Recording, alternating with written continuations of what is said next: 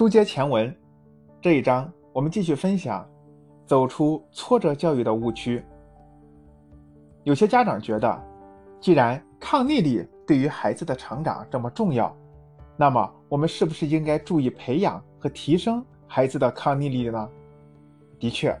对孩子进行抗逆力培养太重要了。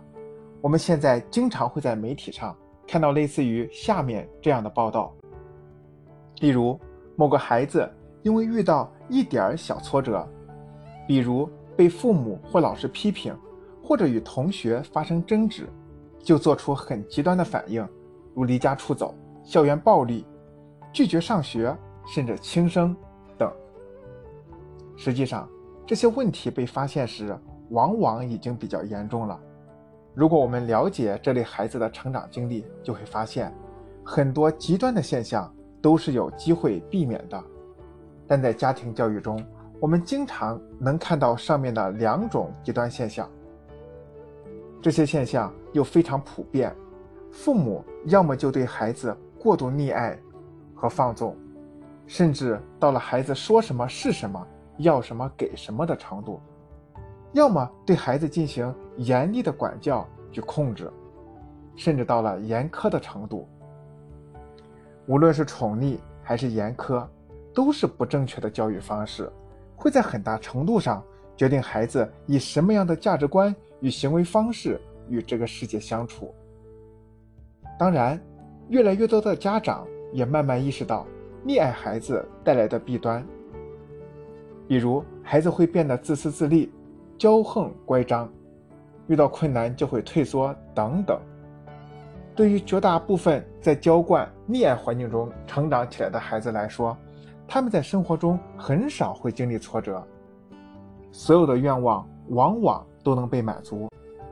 所以，遇到一点不顺心、不如意的事就接受不了，大哭大闹，甚至崩溃。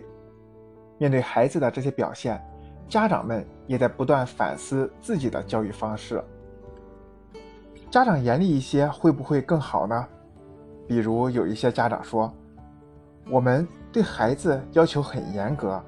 我们还刻意创造一些让孩子吃苦、受罪、遭遇冷眼和惩罚的机会，这就是挫折教育，这不就是在培养孩子的抗逆力吗？这些家长完全错误地理解了挫折教育或抗逆力培育的概念与本质，更不要说运用正确的方式方法了。在这种环境下成长起来的孩子，很多都会呈现一种极度压抑、有暴力倾向、冷漠、孤独与疏离的状态。他们虽然比娇生惯养的孩子更能忍受外界的批评与责罚，但也更容易钻牛角尖、走极端或表现出极度的自以为是。抗逆力相当于人类。面对困难与挫折的一种心理免疫系统，